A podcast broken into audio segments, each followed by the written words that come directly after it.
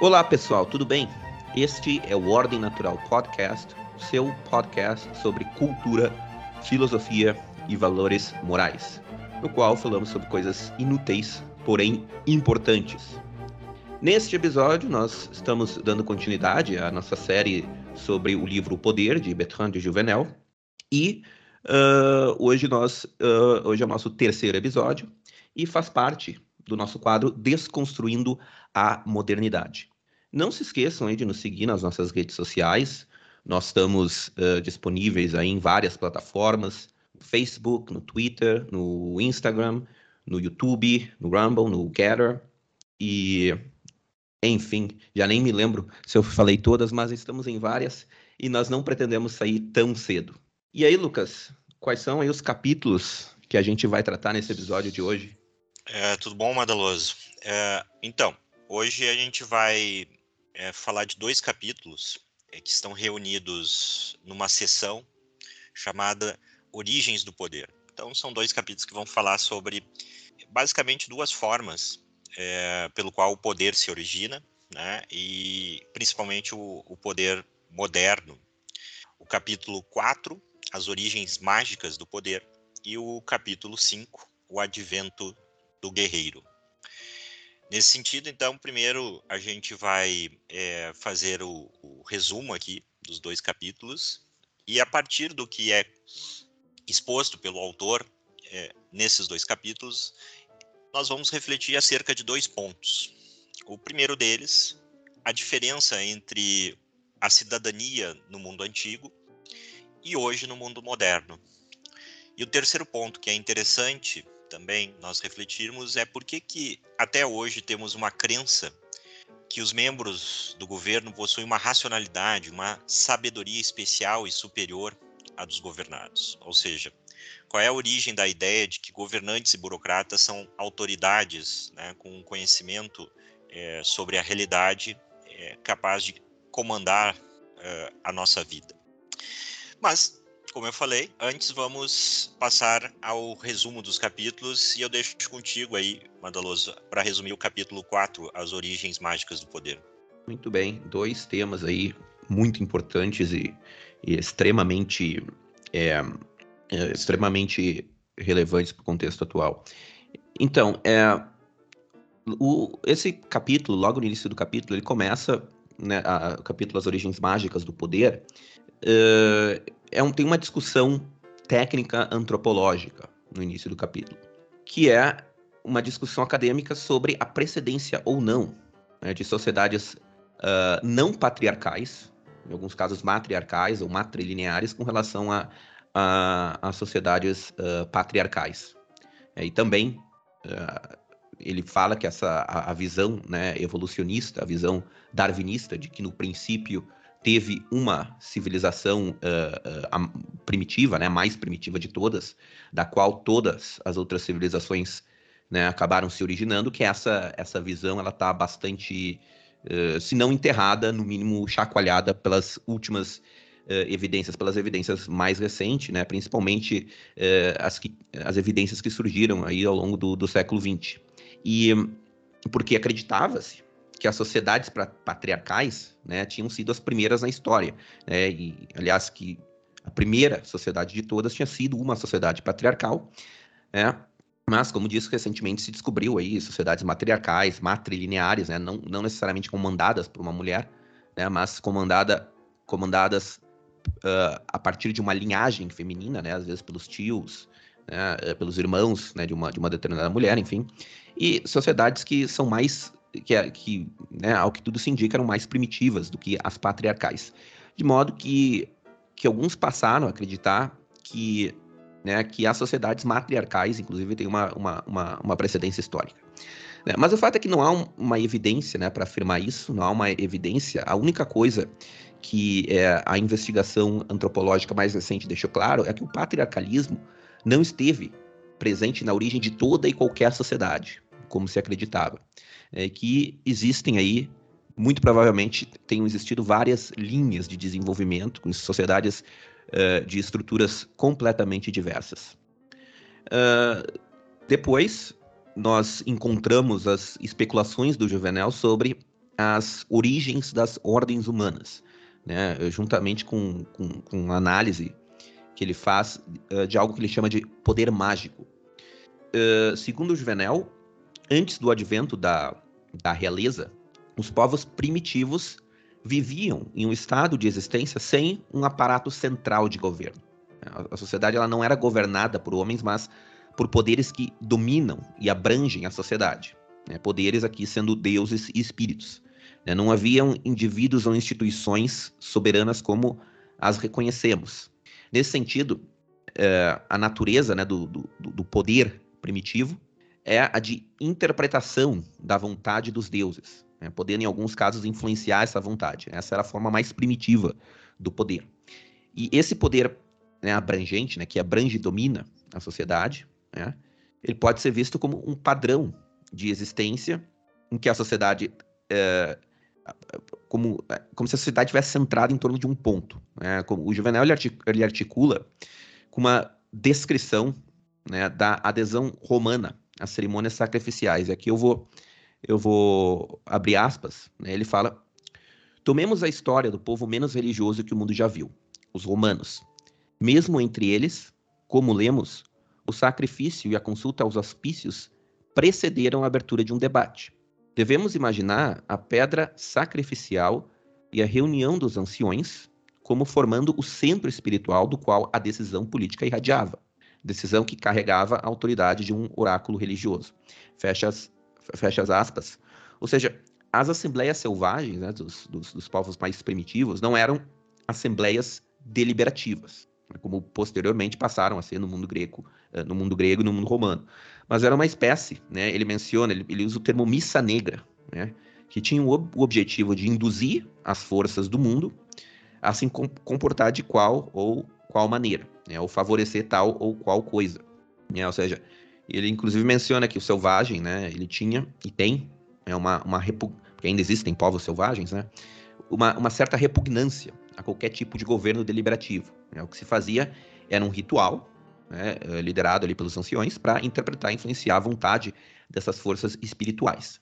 Então, ao contrário do que dizem as teorias contratualistas, o governo não surge mediante uma adesão voluntária dos homens a um grupo, ou uma reunião de chefes de famílias que se encontram e decidem criar uma comunidade. O homem nasce no grupo e vive uma vida coletiva. Né, e é por meio de certos rituais que ele se preserva dos perigos da natureza. Né? É, a gente não precisa necessariamente acreditar na, na, eficácia desses rituais ou não. O que interessa é que, subjetivamente, para o homem primitivo, é, é, ele era protegido né, dos, dos, perigos da natureza por meio desses rituais. Então, para o homem primitivo, é, todos os males que existiam, a morte, a doença, eram consequências de um espírito mal, de uma força maligna, que devia ser apaziguada mediante os ritos. Né? E quem faz isso são justamente os anciões, né? porque os anciões, em virtude justamente da idade, de teoricamente terem mais experiência nas artes mágicas né? e, e de como controlar as forças da natureza do que os outros, esses anciões são os que têm o conhecimento né, dos ritos adequados para manipular esses espíritos aí. E essa é a origem do, do poder político. O Juvenal ele diz, abre aspas de novo, conhecer a, vo a vontade das forças ocultas, saber quando e em que condições elas serão favoráveis é o verdadeiro meio de assegurar o comando político entre os primitivos. Essa ciência pertence naturalmente aos velhos. Todavia, alguns estão ainda mais próximos dos deuses, tanto que podem fazê-los agir. Não se trata aqui de curvar a vontade divina pela prece, mas de certo modo forçá-la por certos encantamentos ou certos ritos. Fecha aspas. Ou seja, nesse sentido, o rei, ele provavelmente foi alguém com conhecimento necessário né, para fazer com que a vontade, a sua vontade prevalecesse sobre a vontade dos demais poderes, né? Ou seja, o primeiro rei foi um, um mágico, digamos assim, um mago, e a função do rei era o apaziguamento dos espíritos malignos, se necessário, pelo próprio sacrifício, pela sua própria exposição a um, a um possível, a um possível mal. É, por exemplo, o Juvenal dá um exemplo, né? Em uma das tribos aí uh, discutidas, uma, uma, das tribos modernas que foram observadas, né, por antropólogos, no inverno há um, há um tabu com relação à pesca de alto mar. Quando recomeça a primavera, os primeiros peixes a serem pescados devem ser levados para o rei. Só depois que o rei comeu os primeiros peixes e, atestou lá que estava tudo ok, as pessoas podiam, é, podiam comer os outros peixes em, em segurança.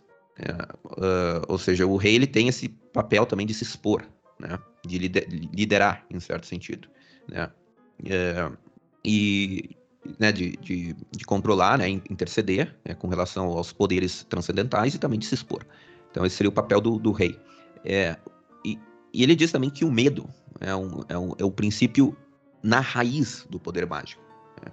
O medo fixa os costumes da, da sociedade. Ou seja, o Juvenal está dizendo, de certo modo, que o medo é um dos princípios fundamentais do governo. Né? E o selvagem, que se desviasse das práticas dos seus ancestrais, ele atrairia para si a raiva dos poderes ocultos. E, e aí um ponto muito interessante, né?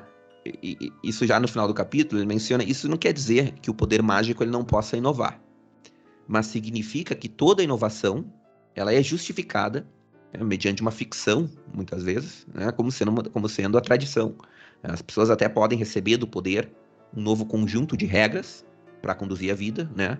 Mas essa, essas regras, uh, uma vez promulgadas, passam a ser consideradas como parte da herança do passado. Uh, então, muitas vezes, muitas vezes era uma percepção falsa, né? Então, uh, hoje se fala muito em inovação, né, em atualização, todo esse tipo de coisa, né? Não sei o que mais, né? Alguém promulga uma lei porque é o jeito mais inovador de cuidar de determinado assunto, enfim. E no passado a justificativa para o aumento do poder era justamente o contrário, né? É, na verdade, aliás, tanto para o aumento como né, para restrição do poder, né? Era justamente né, tinha que tinha que uh, uh, dizer se algo estava em conformidade ou não com a tradição.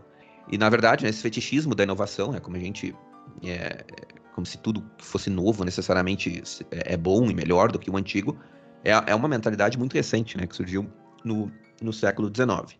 E aí ele termina o capítulo com uma reflexão interessante, que vai ser reflexão que a gente vai fazer depois. Né? Mas eu só vou mencionar, uh, só de passagem, que a, a, a lei e o Estado na modernidade possuem uma certa sacralidade, que parece ser uma, uma reminiscência dos tempos do poder mágico. Se, né, vocês verem assim, tá, eu posso, por que, que eu não posso desobedecer uma lei? Porque ela é justa? Tá, mas e se ela for injusta? Né? Fica essa questão que a gente vai, é, vai, a gente vai discutir depois. É isso aí. É, já no segundo capítulo, é, ele vai falar de uma, de uma outra forma né, da origem é, do poder político que faz pela presença da guerra. Então, ele vai analisar primeiro as causas e consequências do surgimento da guerra e do poder dos guerreiros, dos vencedores, e depois o contraste entre duas ordens políticas que nascem da guerra, né? A república, que é um regime político aristocrático sem um aparelho de Estado, e a monarquia absolutista, que é o regime que constitui esse aparelho chamado Estado, né? como uma entidade dotada de vontade eh, própria e acima da sociedade. Então, é, resumindo um pouco o argumento desses desse, desses dois aspectos nesse capítulo, ele, uh, o Bertrand Juvenel, ele vai falar que a guerra ele nasce nasce da pilhagem, né? Mas não da pilhagem é, em termos de, de terras, recursos naturais, como se possa imaginar, mas sim é, em busca de mulheres, porque é, nas formas gerontocráticas, ou seja, nas formas de organização política onde os mais velhos é, dominam, como é o caso do poder mágico, eles monopolizam todas as mulheres e os jovens então ficam sem mulheres, sozinhos, né? É, e, portanto, ocupavam um status é, baixo na sociedade. E aí eles não era permitido buscar mulheres é, em outras é, sociedades, enfim, né, em outros lugares, é, porque os mais velhos temiam, então, é, contra-ataques, né, reações a, a esse tipo de empreitada. Até que então nasce, né, por parte de uh, alguns pequenos grupos uh, que ficam sem as mulheres, né, é a iniciativa de se organizarem em armas e pilhar outras sociedades e vencendo assim é, tomarem as mulheres né, e incorporar inclusive as crianças do sexo inclusive do sexo masculino, como seus filhos adotivos, né?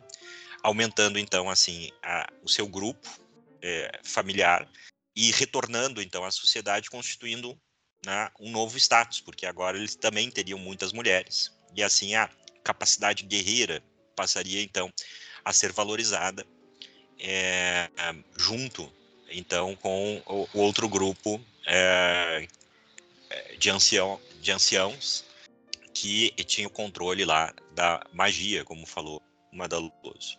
Uh, a questão é que os guerreiros, então, se tornam uma espécie de novos ricos, né? mas ainda eles não têm é, em torno de si uma aura é, sagrada. Eles ainda continuam sendo homens entre homens. Apesar que o seu poder cresce na medida em que os seus ataques geram, obviamente, reações, ressentimentos né? é, por parte de outros grupos, e uh, essa dinâmica, então, da recorrência da guerra gera duas consequências.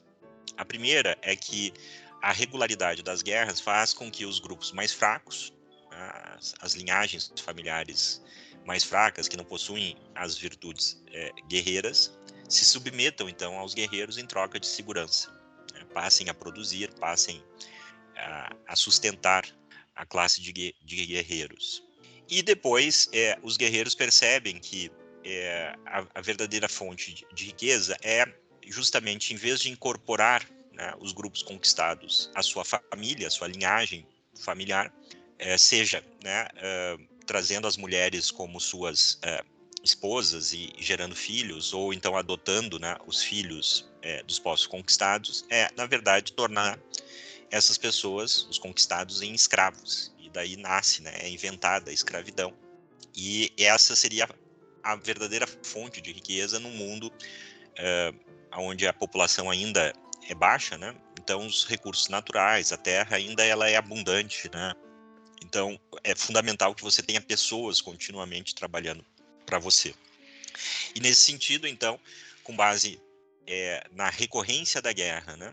E, e a questão da escravidão, é, se cria uma divisão da sociedade é, mais complexa, onde a gente tem no topo da pirâmide da hierarquia social o grande líder militar, né, ou um ou dois grandes líderes militares que vão constituir o grupo é, da realeza do, dos reis e os demais líderes é, dos grupos familiares patriarcais é, no topo, né, que seria a chamada nobreza. Né? Então, eu criaria duas estruturas, né? Um, um, representante único, o rei, e o senado, que seria esses chefes patriarcais, né? A qual o rei né, teria que recorrer sempre a, a, ao consentimento desses grupos, porque dependeria dos seus recursos é, para, enfim, promover guerras, conquistas é, e tudo mais. E abaixo disso nós temos a plebe, né, que são os homens livres, porém sem, sem status, e os escravos. É justamente é, dessa estrutura hierárquica mais complexa é, que nasce o segundo ponto e, e a divisão né, é, entre as formas é, aristocráticas de poder e, e as formas monárquicas absolutistas de onde nasce o Estado moderno. Por quê? Porque o interesse do líder militar é concentrar poder, ou seja, né, é conseguir submeter essa nobreza, essa aristocracia, é, e não mais depender dela. Ao mesmo tempo, obviamente, essa aristocracia, essa nobreza, ela tem interesse de é, é, man, manter a sua autonomia, a sua independência frente à possibilidade de um, de um, de um poder central. Mas o interesse, então, do, do líder militar de concentrar o poder e não mais depender dos líderes provoca a divisão né, entre a realeza e a nobreza. E aí que entra uma, um, uma dialética muito interessante, né, que o rei, né, o líder militar, é, concentrar o poder, para tomar o poder dos nobres, ele então vai se unir à plebe, ele vai se unir né, a, a digamos assim, aquilo que hoje nós chamamos de povo, mas na verdade ele faz um esclarecimento que na verdade é a plebe, né? Essas, os elementos mais, baixo da, mais baixos da hierarquia, né, que guardam um certo ressentimento é, com os grupos aristocráticos, porque os grupos aristocráticos buscam uma certa distinção em relação a, aos demais estratos da, da sociedade, inclusive comandando os ritos religiosos e, e excluindo né, é, os demais grupos é, da liderança religiosa. Então o rei se une à plebe, ou né, utiliza esse ressentimento da plebe contra os nobres. Né? E aí é muito interessante, né, de que é, normalmente se interpreta que as, as revoltas dos nobres contra os reis que deponham as monarquias tenham sido feitas é, em nome de uma certa igualdade, quando é justamente o contrário, né? É justamente a monarquia absolutista que nasce desse processo, onde a plebe né, é utilizada para derrubar a nobreza, que estabelece uma igualdade, mas essa é uma igualdade onde todos se tornam súditos do rei. Inclusive, uma das formas com que esses reis absolutistas é, se revestem de um caráter mágico na sua liderança é instituindo um Deus único, no qual todos né, estariam submetidos e adorariam, e não mais os deuses é, determinados pelos diferentes grupos patriarcais, né, que estabeleciam uma relação de desigualdade entre eles e, é, e os demais estratos da população. Então todos agora passam a estar submetidos ao rei, né, todos se tornam súditos, e é desse processo que nasce a monarquia absolutista. E o poder passa então a ser determinado não mais pela, é, pelo um, acordo de, de, vontades entre é, diferentes homens é, fortes, né, reunidos numa espécie de assembleia, que era o Senado, de maneira geral, mas passa então é, a ser comandado por uma pessoa. E para, e para que essa cadeia de comando adquira é, uma consistência, possa dominar vast, e administrar vastas áreas de território, é preciso então constituir um aparelho acima da sociedade. E é aí que nasce e acima das vontades individuais. E é aí que nasce o Estado, né? da forma como nós entendemos hoje, munidos de uma polícia, de um sistema de impostos, né? de uma vontade então que submete a todos. Além disso, é, é uma forma também de perpetuar o poder ao longo do tempo, né? Depois, depois da morte, né? Uma é. institucionalização do poder é isso que ele vai falar. Mesmo depois da morte do rei, que institui esse mecanismo, esse mecanismo se estabiliza e ele passa né, a ser despersonalizado da vontade do rei e passa a ter uma vontade própria que se coloca acima da sociedade, que nós chamamos o Estado, né? E que é muito diferente, que é isso que nós vamos discutir agora, da maneira que, é, da maneira como as repúblicas se organizam, né? ou seja, as repúblicas elas se instituem é, a partir da é, de quando a nobreza consegue derrotar essa iniciativa é, do que viria a ser o rei, né, do, do, líder militar, de monopolizar o poder.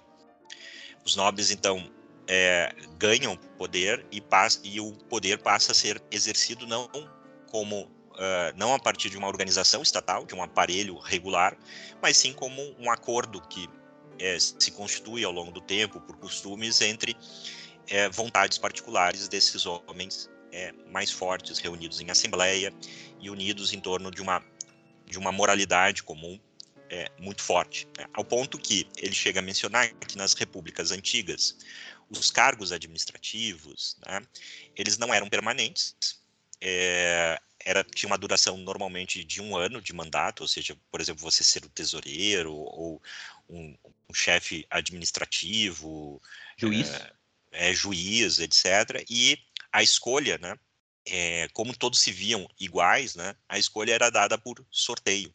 Né? Então, é, era sorteado o nome, o nome de alguém ali, e, e esse, é, por sorteio, era constituído como juiz, por exemplo, durante um ano.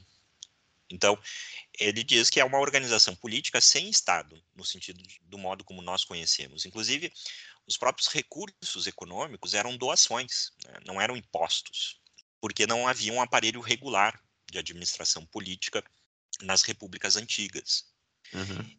É, enquanto que né, nessas monarquias absolutistas, justamente para garantir né, a vontade, então, daquele que concentrou o poder e, ao mesmo tempo, monopoliza também a riqueza né, é, do território, é preciso um aparelho regular de coerção, de coação, né, para que a sua vontade vire uma ordem a qual todos se submetam e, uh, e haja uma hierarquia permanente de comandos uh, que se estende sobre todo o território e que acaba se firmando uh, acima né, da, da existência física do rei, ou seja, após a morte do rei, esse aparato permanece e assume assim, né, assim se constitui ao final do processo é, o caráter que hoje o Estado assume como é, uma vontade acima das vontades individuais, né, a qual todos nós devemos é, respeitá-las. E nesse sentido,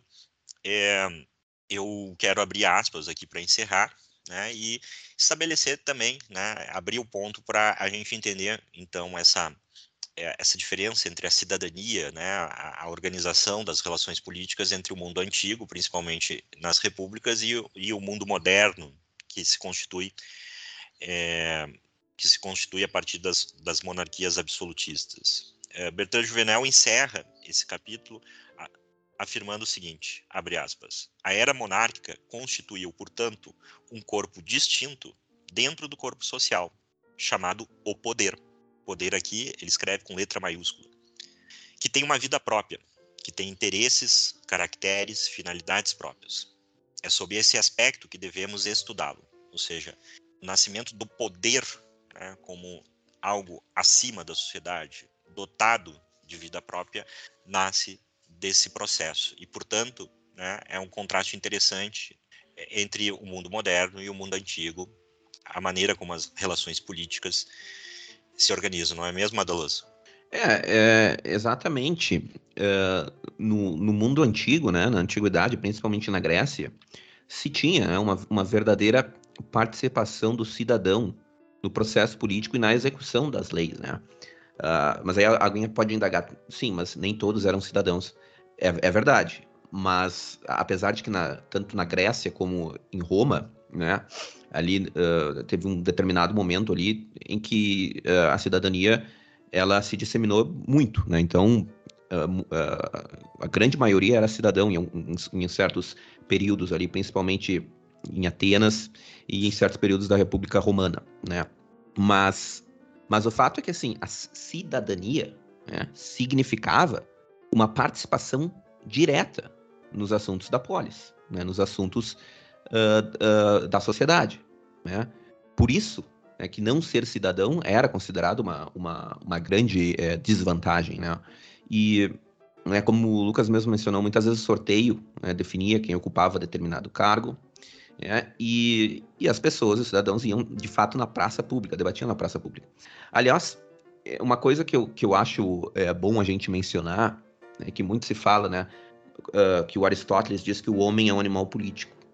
Isso é verdade, né? O homem é um animal político, mas quando o Aristóteles diz isso, é nesse sentido que ele está dizendo, né? No sentido clássico, né? De participação direta.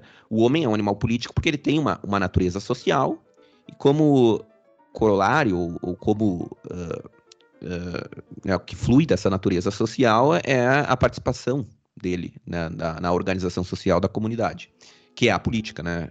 E nesse sentido, a sociedade ela não precede a política, né, tal como uh, os, os, liberais falam, né, mas mas ela surge junto com a política. A política e a sociedade surgem ao mesmo tempo. Isso é o, é o que, pelo menos, é a visão do Aristóteles.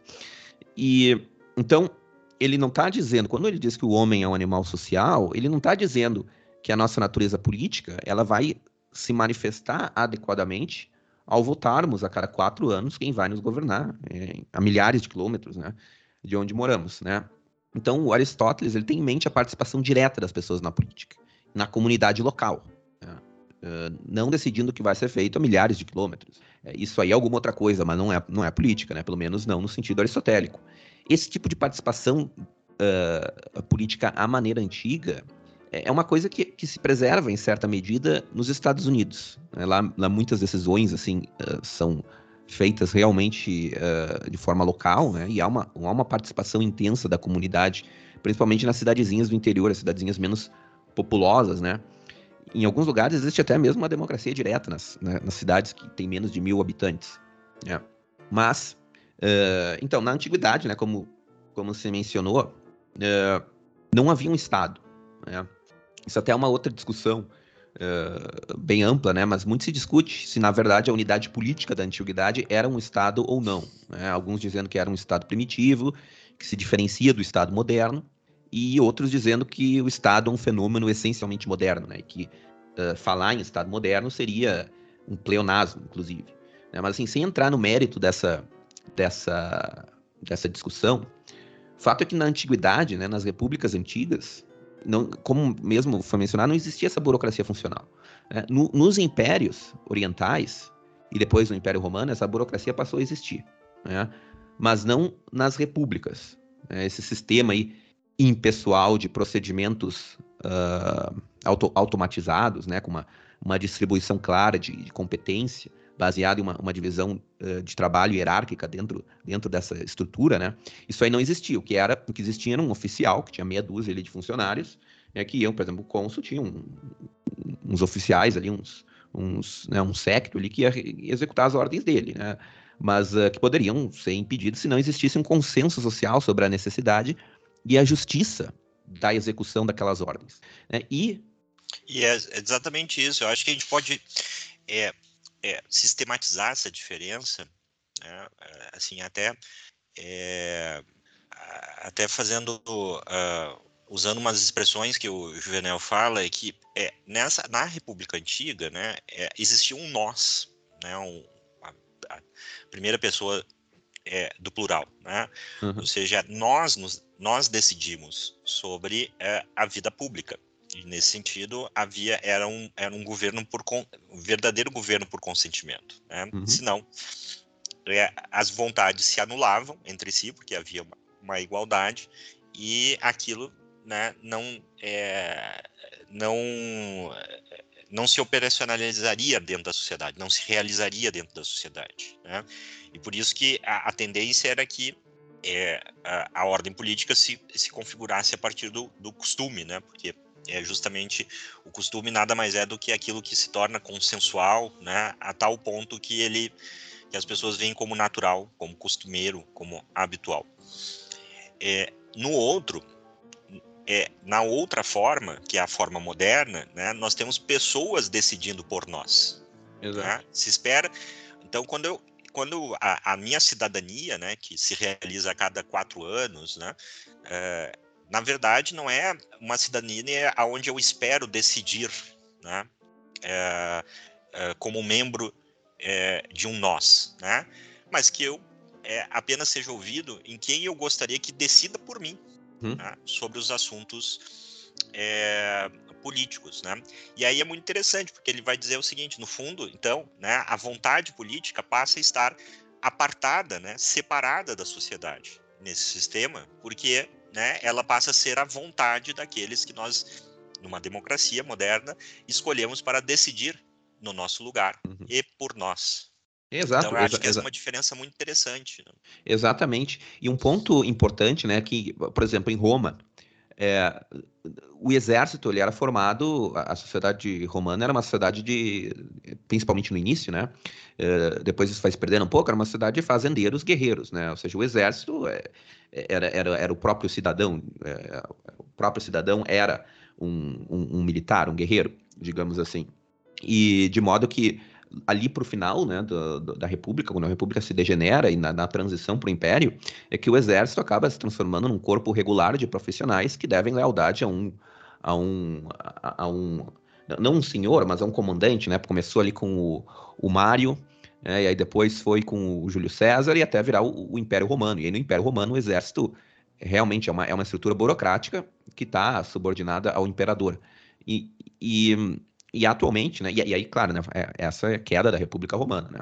E, e atualmente, né? É, a burocracia estatal, ela é mais ou menos isso, né? É, é a coisa mais comum vermos, assim, leis absurdas e decisões absurdas sendo executadas, não porque os cidadãos modernos querem ou participam da execução das leis, né? não é porque é um consenso na sociedade, é um consenso nos cidadãos de que certas decisões são legítimas e devem ser cumpridas, mas simplesmente porque existe uma máquina estatal e impessoal que deve obediência a certas pessoas que estão no topo da hierarquia, né? É, seja essa pessoa eleita ou não. É, ou seja, para deixar bem claro, né, na modernidade, né, na, na era das democracias, digamos assim, uh, democracias entre aspas, né? Nós temos uma situação muito mais parecida com a do Império Romano, né, do que com a da República Romana. Porque no Império Romano existia essa burocracia à disposição do imperador que respondia a ele, independentemente do povo. Uh, ou seja, quando né, se fala em governos tec de técnicos, especialistas, né, que estão, na verdade, querendo fazer é criar um muro entre o povo e os governantes, né? Algo que, que não existia nas repúblicas antigas e que existia, né? Quando essas repúblicas se degeneraram ou caíram, caíram no Império Romano, né? O Júlio César foi o primeiro técnico né? Foi o primeiro técnico uh, da era da era antiga, pelo menos pelo menos de Roma, né? Foi o primeiro técnico especialista lá, né?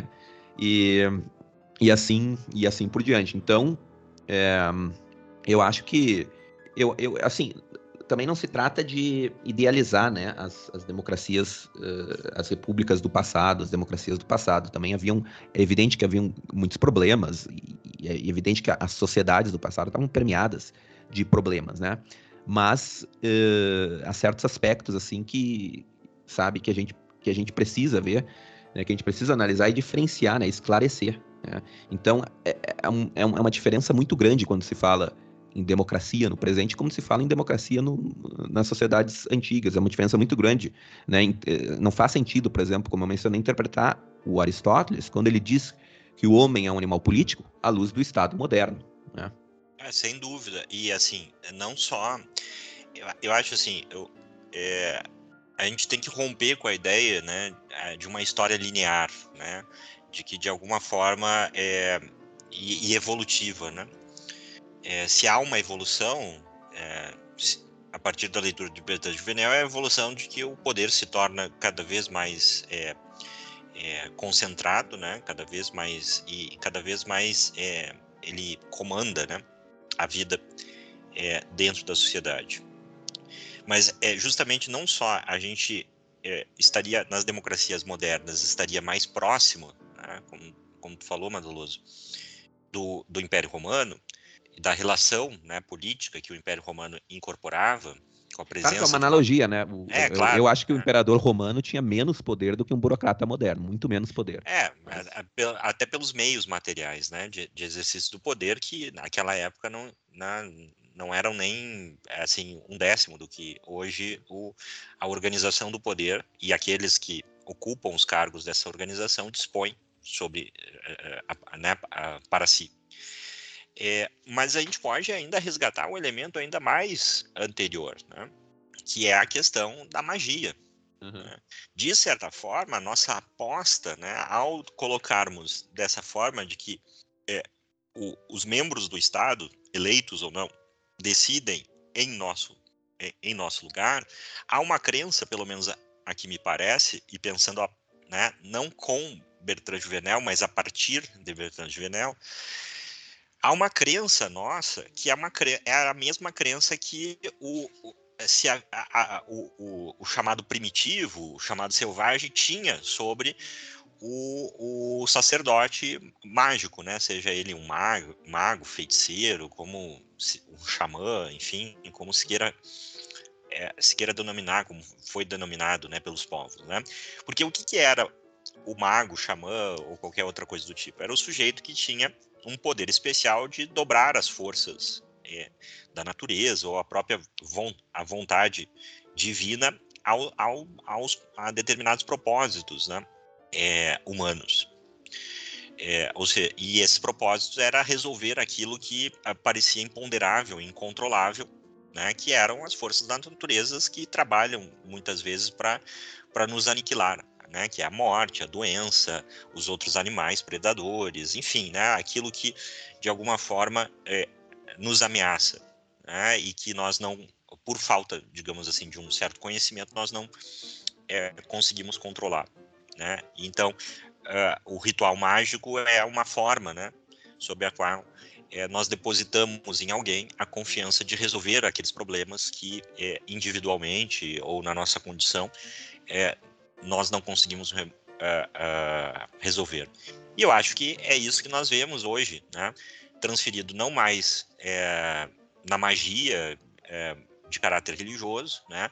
mas é, na expectativa de um efeito mágico, vamos dizer assim, por parte dos especialistas, por parte da ciência e da tecnocracia, né, de que ao colocar essas pessoas né, em posições de decidir por nós, né, elas nos protegeriam daquilo que é, nós individualmente né, não conseguimos controlar né, ou não compreendemos e nos vemos a mercê de né, é, dessas forças malignas, vamos colocar assim. Então, ainda há hoje essa esperança né, de que aqueles que detêm o poder, né, e a própria noção de poder muitas vezes remete né, à linguagem da magia, né, porque a magia nada mais é do, do que ter o poder de né, fazer coisas que aquele que né, não é o mago não possui. Né? Só, só, um parênteses, né? É interessante, é, uma nota histórica, né? O, o método científico surgiu através da magia, né? Antigamente não havia uma distinção entre a magia e o método científico. Essa distinção foi posterior, quando a gente viu que o, o método que eh, levou o método científico era mais eficiente do que o método que era da alquimia, da magia, enfim, mas foi uma distinção posterior, né? É, do ritual mágico, né, na é. verdade, né? Uhum. É, então, até hoje nós temos essa expectativa, né? A expectativa de que aqueles que têm o poder, né, o tenham porque possam é, resolver aquilo que o nós, né, que é a relação política da República, supostamente não consegue resolver. E assim, é, por terem o poder, nós é, vamos o obedecer, nós vamos nos curvar uh, a essa vontade que se sobrepõe, né? Assim como aquele que detém o controle do ritual mágico, né? submete aqueles que é, a magia, então, né? É, se volta. Então é muito interessante que essa relação mágica com o poder, né, ela ainda, é, em outros termos, obviamente, por analogia, né, ela se configura hoje na nossa sociedade moderna na expectativa de que, e nós cobramos, né, de que os políticos, os burocratas, deem resposta àquilo que nós, por meios próprios, é, não temos respostas. E aí é muito interessante, porque a, a resposta que eles dão né, é, é obedecida não, é, não por, um, por um consentimento da qualidade, mas simplesmente porque ela emana do poder. E não, não e muitas vezes nós nos submetemos a, a respostas, né, a decisões é, que é, são absurdas é, e que muitas vezes exigem de nós uma, uma boa dose aí de sofrimento ao sermos objeto delas. É, né, gente, quantas vezes a gente não ouve falar as pessoas, ah, mas o governo não resolveu isso, o governo não resolveu aquilo, ah, mas a gente tem que ouvir os especialistas, ah, mas tu não sabe de nada, são os especialistas. É, é, assim, né, para deixar claro, né, não é absurdo dizer que o, o especialista da modernidade, né, é uma espécie de xamã, assim, da, assim, da, da, da modernidade, né. É, mas eu, eu tava pensando, né, eu, eu acho que há dois motivos, assim, para isso, né, para essa crença. O primeiro e esse Juvenal menciona, é, é, que, é, é que esse hábito né, de considerar as, as, instituições políticas como né, dotadas de atributos sacros, as instituições e pessoas, né, é um, é um hábito que perdurou possivelmente por dezenas de milhares de anos. Né, e dessa forma não é algo que se perde com tanta facilidade. Então é um, né, um, um vestígio, um resquício né, no homem moderno do homem primitivo. É, o segundo motivo, e aí, aí eu acho que os, os, os, os libertários observam bem, é, e de certa forma até os marxistas, é, é que existe uma propaganda onipresente né, de reverência à autoridade do Estado e aos poderes constituídos. Né? É, porque, é, né, ambos, né, eles, os marxistas libertários observam muito bem né, esse fenômeno da propaganda muito forte em prol, em prol né, dos poderes constituídos, né, embora possam haver certos pontos em ambas teorias com uh, do, do, dos quais eu, eu discordo.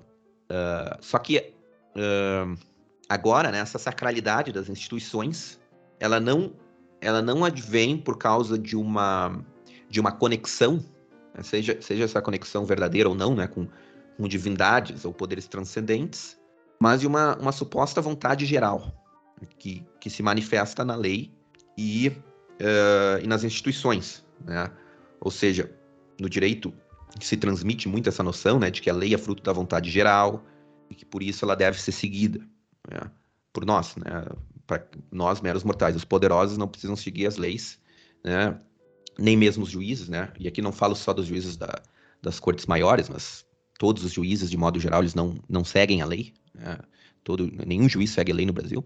Eles decidem com base, base na, na, vontade, né? Mas, a, né, nós precisamos seguir a lei. Né? Nós realmente precisamos, assim, ai, ai de quem não seguir a lei, não seguir as instituições, né? É, é, e é uma coisa estranha, assim, por que, sabe? É, por que a lei e as instituições, elas são tão, assim, uh, uh, elas são tão merecedoras de reverência? É realmente uma coisa que é, é realmente difícil de explicar. E, né, a explicação possível que eu vejo é essas duas, né? É, é o hábito milenar e, e a propaganda. Exato. Ao ponto que hoje, né, dentro desse debate das fake news, há uma reivindicação, tanto por parte daqueles que detêm o poder, como de segmentos da sociedade, uma expectativa nesse sentido, que eles determinem a verdade, né?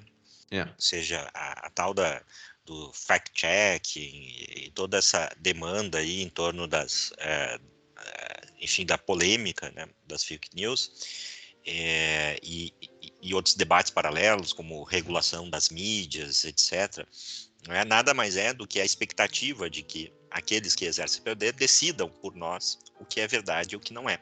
Né? é indo mais além ainda, né, é, é, determine o, a, quais opiniões ou quais interpretações é, são aceitáveis e quais não são aceitáveis. É, então, me parece que existe sempre essa expectativa, né? Ou seja, aquilo que parece incontrolável por nós, né? É, gera um medo, gera uma, uma insegurança, uhum. e uh, aí abre-se o espaço, digamos assim, para a constituição desse poder, né? De origem mágica, né? Que não é o poder da força, da conquista, né? Que é, a, é o poder advindo uhum. do guerreiro, mas é o poder né, de se é, de chamar para si né, é, o controle daquilo que é no fundo não é não é controlável né, no fundo não é, é não é, é, não é totalmente explicado né e mas a gente faz uma, também exatamente mas a gente faz uma troca né ou seja a gente faz a troca é, do medo pela né, uma ilusão de segurança é, e o preço disso dessa troca é, é uma redução do espaço da liberdade individual, né? De, ou, ou, melhor dizendo, um avanço né? Do poder sobre, sobre nós, né? que não estamos, que não estamos em, em posição de poder. E, e isso é, é, tem se acentuado cada vez mais dentro da nossa sociedade. Ela não, não nesse sentido, Bertrand é, Juvenel, né, a tese geral do livro, ela é correta. Ou seja, quando a gente contempla o movimento da história, o movimento não é um movimento de redução do poder, ou seja, da capacidade do poder interferir é, é, sobre os indivíduos e sobre a sociedade, mas né, de avanço sobre é, sobre a sociedade em diferentes aspectos, né, é, que culmina, como alguns pensadores é, como por exemplo George Orwell, né, é, bem definiu no, no, totalitarismo, né, que culmina no fato de que ele vai controlar, inclusive, o, o nosso pensamento através do controle da linguagem, né, uhum. ou seja, ele vai decidir né, sobre a nossa linguagem, e, portanto, né, quando você controla a linguagem, você controla o pensamento das pessoas, porque nada, né, é pensável sem a linguagem. Né? A linguagem é a, a matéria sobre a qual a nossa consciência, o nosso pensamento se, se realiza. Né? Nada é concebível fora da linguagem. Né? Você não tem como conceber algo sem antes criar uma linguagem para representá-la. Né? Então, quando você entrega isso ao poder, você entregou basicamente é, tudo né? é, nas mãos do poder e de quem, então, exerce esse poder. Né?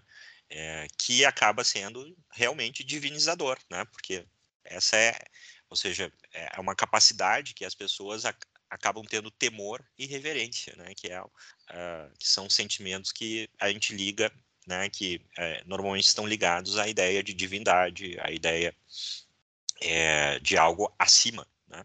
É, do, do, natural, né? Acima. É, é preciso dizer que é, para o Juvenal, né? O medo ele é um elemento essencial na constituição do poder mágico, né? Já... Exato. Então, então aí a gente entende todo esse essa os incentivos né, que as elites políticas têm, que o poder tem, de incentivar o medo nas pessoas. É, e é justamente isso, que a gente vê uma certa regularidade na história, né? O poder cresce uhum. em situações de medo, né?